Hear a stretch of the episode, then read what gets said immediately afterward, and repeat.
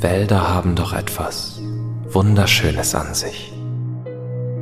Die Vegetation im Einklang mit den Tieren zu sehen, hat oft eine beruhigende Wirkung auf Menschen. Doch trifft diese Wirkung nicht auf alle Wälder zu. Begeben wir uns auf eine düstere Reise. Dunkle Pfade schmücken den Weg. Die Äste der Bäume ragen wie dürre Arme gen Himmel. Und die Geräusche der Tiere haben scheinbar keinen Ursprung. Wir befinden uns im Knarzwald.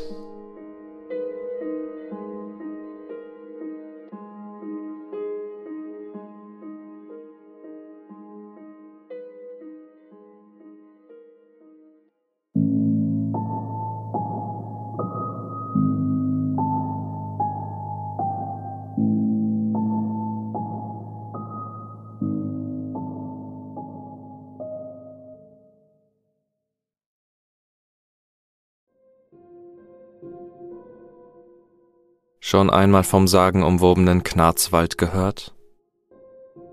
Dieser lag in einer der abgelegensten Ecken Deutschlands, in einem von Sümpfen durchzogenen Tal, das nur ein abgeschiedenes Dorf sein Heim nennen konnte. Ein Wald, so alt und finster, dass selbst die Zeit vergaß, wann diese verfluchten Sprösslinge aus dem Schlund der Erde gekrochen kamen. Es war einer der wenigen Orte Deutschlands, der bisher von Axt und Säge verschont geblieben war und in seiner uralten natürlichen Pracht ruhen konnte. Man konnte es sich gut vorstellen, dass man hier Flora und Fauna entdecken konnte, welche bisher noch nicht katalogisiert wurde. Doch weitaus mehr verbarg jenes grüne Höllenloch als einfaches Getier oder irgendwelche verrotteten Blümchen. Er verbarg zu viel für den einfachen Menschenverstand. Wir schreiben das Jahr 1922. Mein Name lautet Wilhelm Heinrich Gaverson und ich war von Berufung Herr Weidmann. Das Geld, das ich durch die Jagd verdiente, war genug, um davon leben zu können. Doch meine Leidenschaft galt der Jagd nach imposanten Trophäen. Ich besaß eine üppige Sammlung an Geweihen und Tierköpfen, die die Wände meiner Hütte zierten. Doch misste ich stets ein ganz besonderes Exemplar, das meine Sammlung vervollständigen sollte. Ein Prachtstück, das mir unendlichen Ruhm einbringen sollte. Ja, dies war in der Tat das, was ich am meisten begehrte.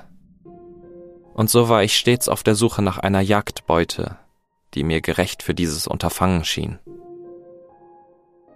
Als ich an einem Oktobertag von dem sogenannten Knarzwald hörte, in dem es angeblich riesige mannshohe Wildschweine und anderes unnatürlich großes Getier geben sollte. War ich ganz entzückt von dem Gedanken, ein Abbild der gewaltigen chromionischen Saurfaya als Trophäe mein eigen nennen zu dürfen. Ich war damals einerseits erfreut, als ich meinem alten Jägerkollegen Albrecht, der mir und dem Rest unseres Jagdvereins davon erzählte, den Standort dieses Ortes entlocken konnte doch andererseits war ich von seinem plötzlichen Dahinscheiden zutiefst schockiert. Wenige Tage später schien er dem greifenden Wahnsinn verfallen zu sein und hatte sich mit seinem Gürtel erhangen. Er wurde von seiner jüngsten Tochter entdeckt. Welch ein armes Ding. Unser Jagdverein dachte sich durch den feigen Selbstmord Albrechts seine psychologische Instabilität erkannt zu haben und tat sein Gerede über den Wald als Humbug ab.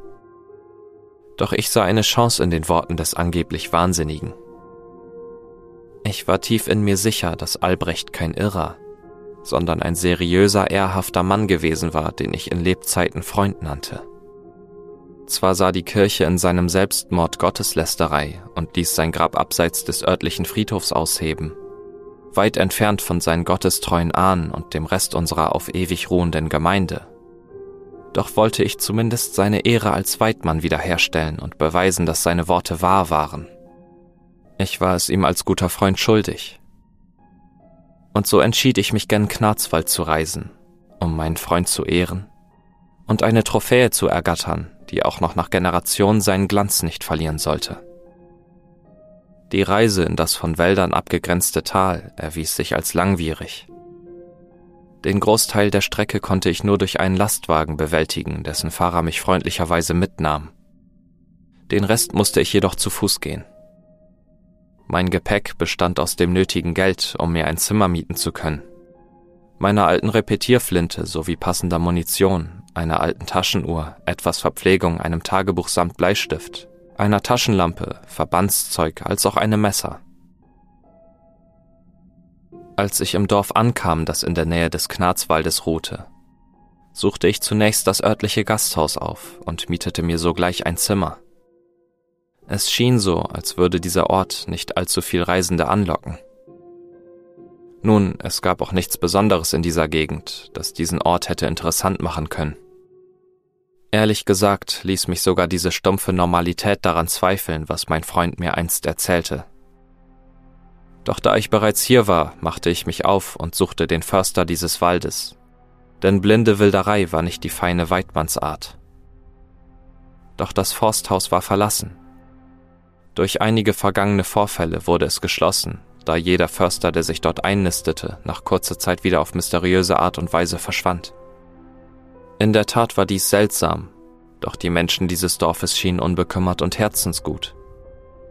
Sie waren wahre Kinder Gottes. Da es gerade einmal Mittag war, entschied ich mich, den Knarzwald zu begutachten. Als ich dann am Walde war, merkte ich, dass nur spärlich Sonnenlicht in das Unterholz einfiel. Obwohl es schon Oktober war, behielten die Blätter der Bäume einen graugrünen Ton. Eine Melodie aus verschiedenen Tierlauten erklang aus den grünen Büschen und Sträuchern. Der Wald war voller Leben, jedoch sah ich nie ein Tier.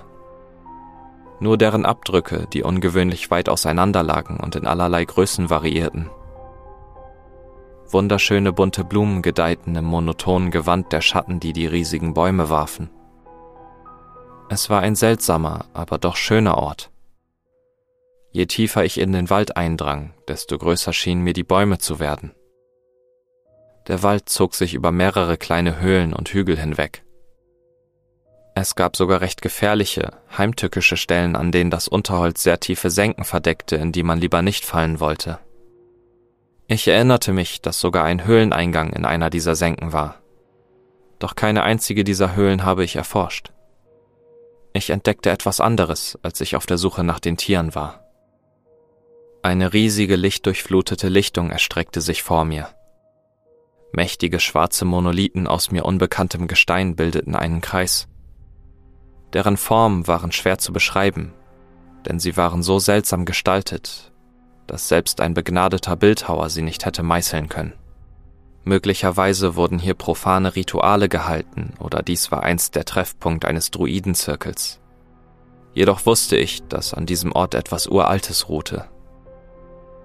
Der Einfluss dieser Macht war spürbar. Ich wanderte umher und betrachtete jeden Monolithen einzeln. Die Oberfläche war so glatt und frei von jeglichem Schmutz, dass man denken könnte, dass es sich um ein von Gott geschaffenes Werk handle. Doch an einem dieser Monolithen entdeckte ich ein widerwärtiges Sekret. Es war abartig, milchig und gelblich getönt. Es schien klebrig zu sein, ich wagte es nicht anzufassen. Ich ekelte mich einfach zu sehr daran. Doch das, was sich am Rande dieses Sekrets bildete und ich auf den ersten Blick als eigenartigen Pilz abtat, zwang mich zum sofortigen Erbrechen. Es bildete sich dort eine Art fleischiges, dampfendes Gewebe. Es war leichenblau und blutrot und sah aus wie die herausgenommenen Eingeweide eines Leichnams. Doch zu meinem Entsetzen atmete es sogar. Es schien zu leben. Solch etwas war mir zu fremdartig, und so flüchtete ich schleunigst aus dem Walde. Ich vergaß die Trophäe, nach der ich suchte. Ich vergaß die riesigen Tiere, die ich sehen wollte. Und ich vergaß Albrecht, dem ich seine Ehre reinwaschen wollte. Ich wollte nur zurück in das sichere Zimmer des örtlichen Gasthauses und mich zunächst beruhigen. Weg von diesem abartigen Ding. Einige Tage später entschied ich mich abermals in die finsteren Tiefen des wild durchwucherten Knarzwaldes zu begeben. Die Lichtung mit den großen, seltsam geformten Monolithen sowie das fremdartige Sekret, das einen dieser befleckte, gaben mir keine Ruhe. Die verwinkelten Gedärme des Waldes gähnten sacht und riefen stumm nach mir. Das Mysterium des Knarzwaldes zog mich tief in ihren Bann. Welches Geheimnis mag dort im Verborgenen ruhen? Die Faszination in mir wuchs ins Endlose. Ich musste es einfach in Erfahrung bringen. Was auch immer es war, ich musste es. Als ich des Abends dort am Waldesrande stand, überlegte ich es mir noch ein weiteres Mal, ob ich wirklich erfahren wollte, was dort ruht. Verflucht. Woher kommt nur dieses abscheuliche Sekret? Ich übergab mich bei diesem perversen Bild, das sich wieder in mein Gedächtnis rief.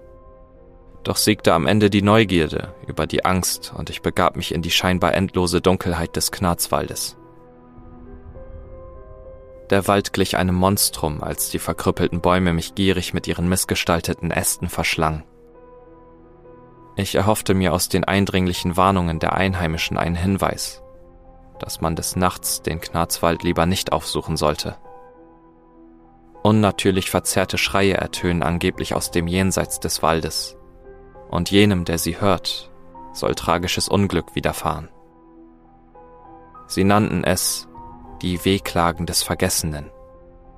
Da sie glaubten, dass es sich um die schmerzvollen Schreie verlorener Seelen handle, die sich im Knarzwald verliefen und dort, selbst nach ihrem Tode, noch immer des Nachts umherirrten. Nun, das war zumindest das, was ich von einem redseligen Betrunkenen aus der örtlichen Kneipe erfahren konnte, als ich versuchte, die Gedanken an meine unschöne Entdeckung aus dem Walde mit Alkohol zu ertränken.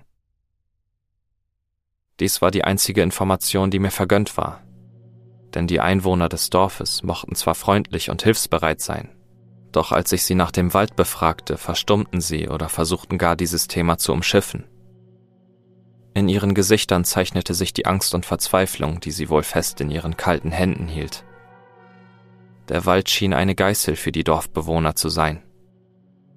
Ich erdreistete mich sogar, eine etwas ältere Dame zu fragen, warum sie diese Ortschaft nicht verließe, obwohl man doch klar erkennen konnte, dass der Wald die Einwohner immens verängstigte.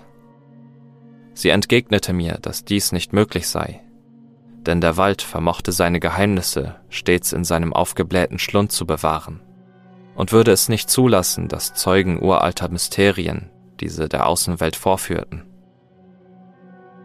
Für mich klang es wie das sinnlose Gebrabbel einer alten, verstörten Witwe. Ein Wald, der wahrhaftig leben solle? Geistiger Schwachsinn. Die Zeit der Aufklärung schien hier wohl versagt zu haben. Das dachte ich jedenfalls. Mit meiner Taschenlampe, meiner aufgeschulterten Flinte sowie einen Teil meiner Ausrüstung bewaffnet, schritt ich tiefer in das unheilvolle Gehölz auf der Suche nach dem Schauplatz längst vergessener Riten.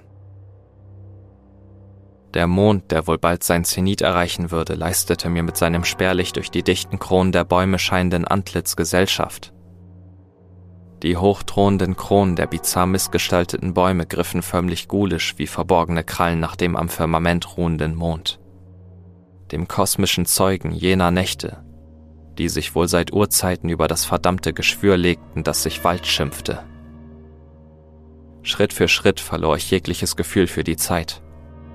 Es kam mir vor, als würde ich nun schon seit Stunden in diesem Wald umherirren. Ich griff in meine Manteltasche, doch da war nichts. Verdammt, nun habe ich tatsächlich meine Taschenuhr zurückgelassen. Nun sei es drum. Dafür wäre ich nun aber nicht mehr umgekehrt, denn ich hatte es im Gefühl, dass der Ort, den ich suchte, mir nahe war. Und nach geraumer Zeit erreichte ich tatsächlich die Lichtung. Im Gegensatz zum Rest des Waldes erschien hier der Mond in voller Pracht und drängte die Lichtung in dessen Schein. Auch hier war es unnatürlich still. Hier erklang nicht das Knacken und Knarzen des Unterholzes, das von allerlei Getier heimgesucht wurde, welches sich mir jedoch nicht zu erkennen gab.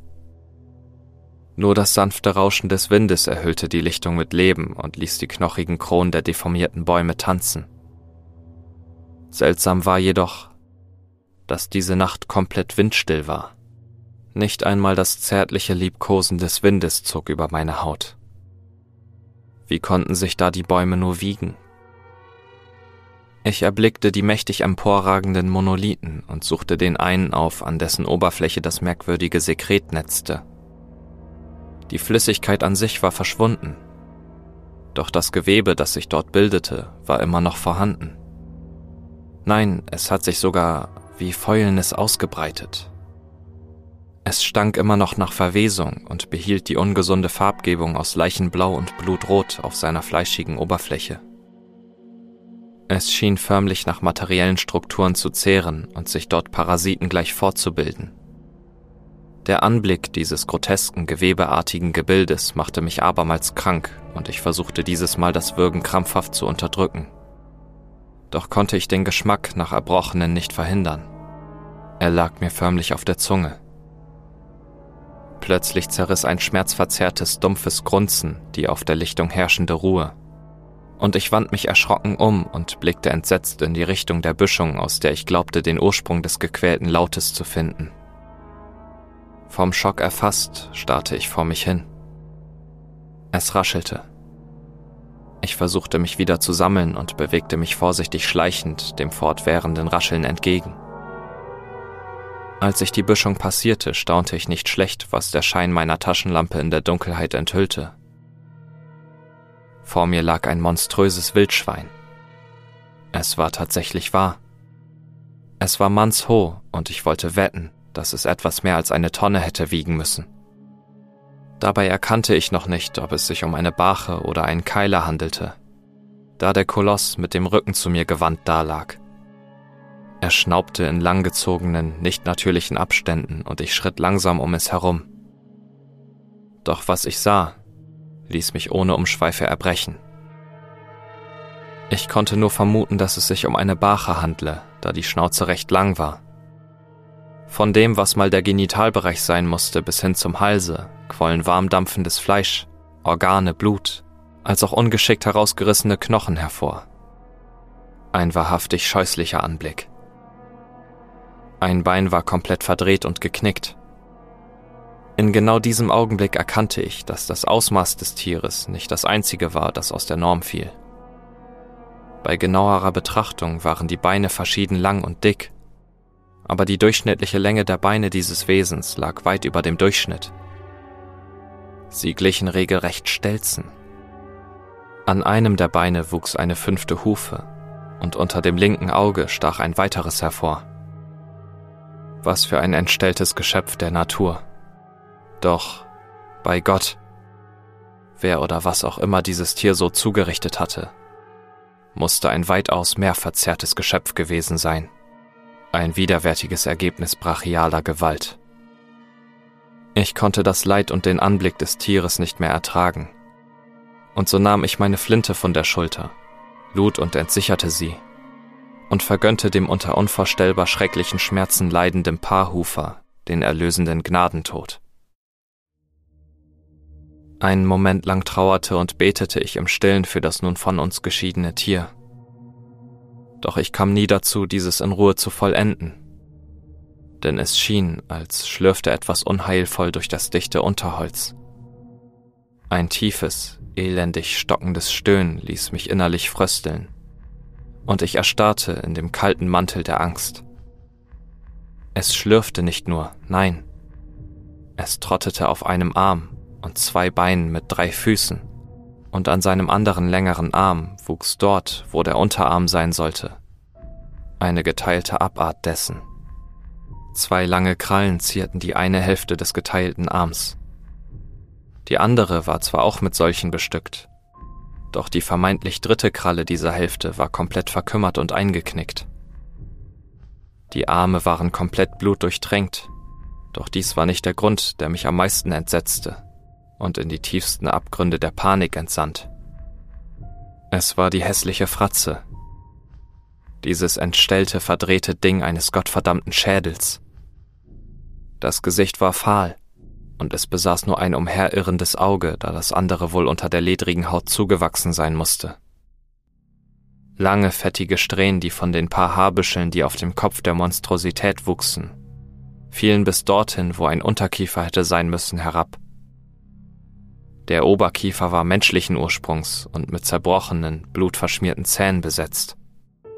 Doch anstelle des Unterkiefers baumelte eine lose wächserne Zunge zwischen den wabernden Tentakeln, die dieselben Eigenschaften besaßen wie das atmende Fleischgewebe vom Monolithen. Der Anblick dieses abscheulichen Etwas versetzte mich in größte Angst. Mein Herz schlug so wild, als wollte es aus meiner Brust entfleuchen. Doch im Gegensatz dazu blieb ich wie angewurzelt stehen. Verdammter Teufel, was mache ich nur? Die wilden, panischen Gedanken rasten in kosmischer Geschwindigkeit durch meinen einfachen Schädel. Ich musste weg. Ich musste weit weg.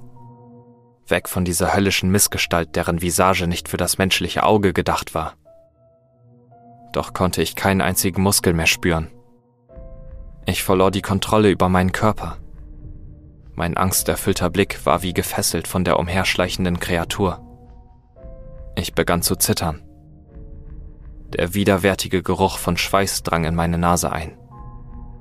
Es war mein eigener gottverdammter Schweiß, der mir zur Nase stieg. Die tief verwurzelte Angst ließ meinen Körper verheerend beben. Doch dann passierte das, was passieren musste. Es entdeckte mich. Mein Überlebensinstinkt schaltete sich ein. Ich spürte jede Faser meiner Muskeln wieder und hetzte davon. Die Bestie entstieß einen markerschütternden Schrei und nahm die Verfolgung auf. Ich wich Baum für Baum aus. Die vorbeiziehenden Äste und Sträucher schlugen mich wund. Sie peitschten und schlugen unerbittlich. Ranken versuchten mich von meinen Beinen zu reißen, doch blieb ich hartnäckig. Sabber rann aus meinem Mund. Ich wollte heim, raus aus diesem verfluchten Wald. Ich wollte mich nicht umdrehen. Ich wusste, dass das Übel mir noch immer an den Fersen haftete. Ich musste aufpassen. Der Wald wollte mich tot sehen. Er kannte keine Gnade, kein Mitleid. Tränen blendeten meine Sicht, doch ich hielt nicht an. Die Büschungen wurden dichter und dichter. Die Äste verliefen spitzer und spitzer. Das Gelände wurde immer unebener und das Ächzen des mordlustigen Wesens kam immer näher. Ich musste etwas unternehmen. Langsam schaltete sich mein verzweifelter Verstand wieder ein. Rasch griff ich nach der Munition an meinem Gürtel. Das kühle Blei gab mir Hoffnung. Die Hoffnung, dass ich diesen Wald überdauern werde.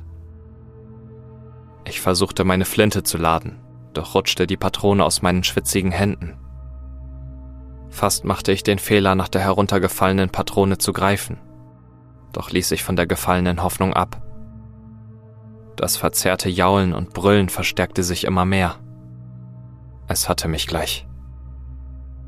Ich hastete durch einen Busch und fiel in die schwarze Tiefe einer unter dem Unterholz versteckten Senke. Hart prallte ich auf dem erdigen Boden auf und wand mich liegend um.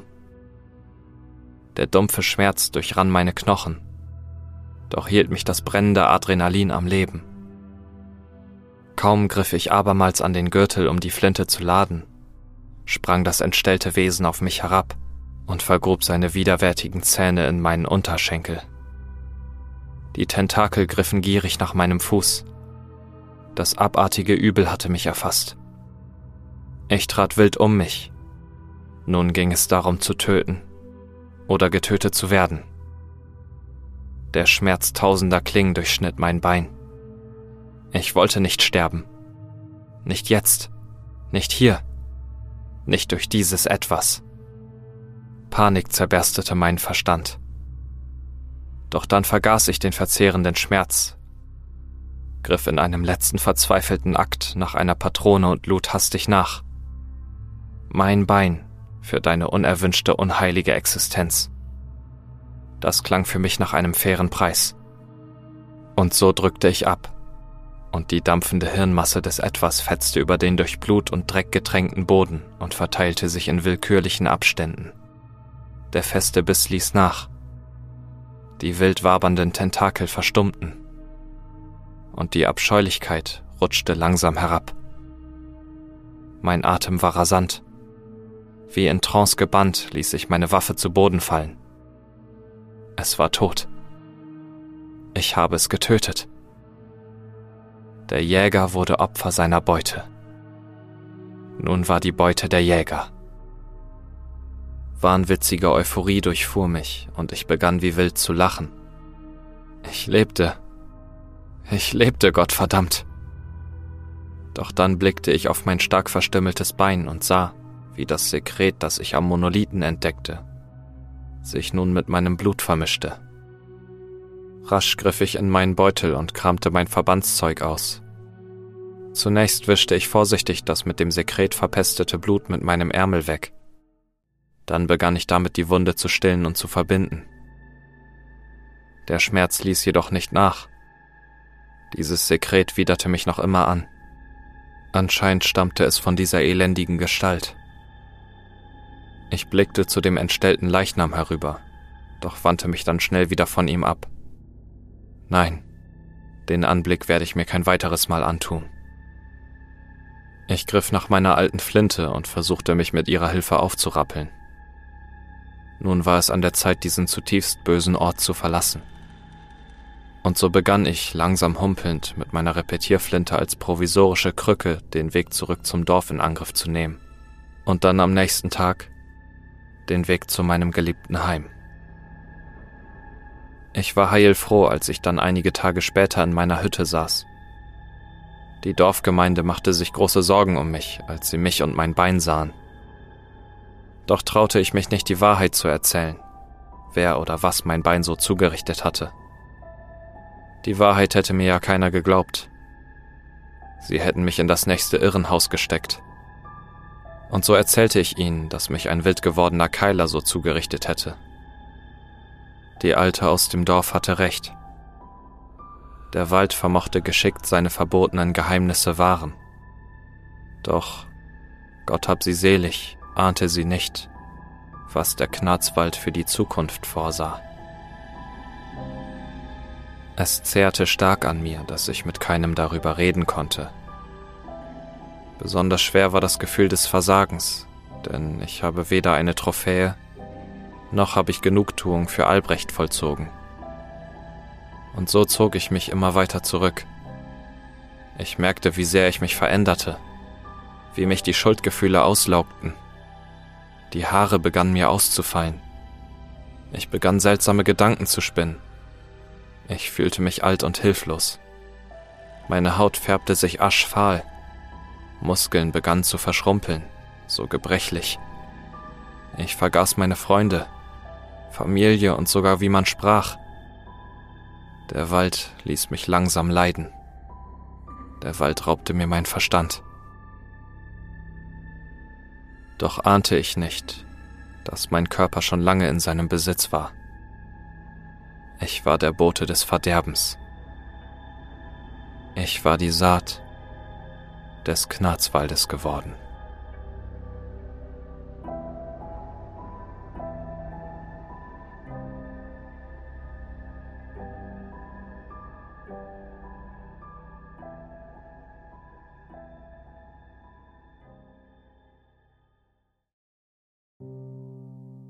Hat dir diese Geschichte gefallen? Dann lass doch gerne einen Kommentar und eine positive Bewertung da. Falls du nicht genug von Midnight Stories bekommen kannst und dir die zwei Folgen pro Woche nicht ausreichen, guck doch bei Steady vorbei. Hier kannst du den Podcast mit einer kleinen Spende unterstützen und gleichzeitig Zugriff auf bis zu drei Folgen der Exklusivreihe Short Horror bekommen. Den Link dazu findest du in den Show Notes.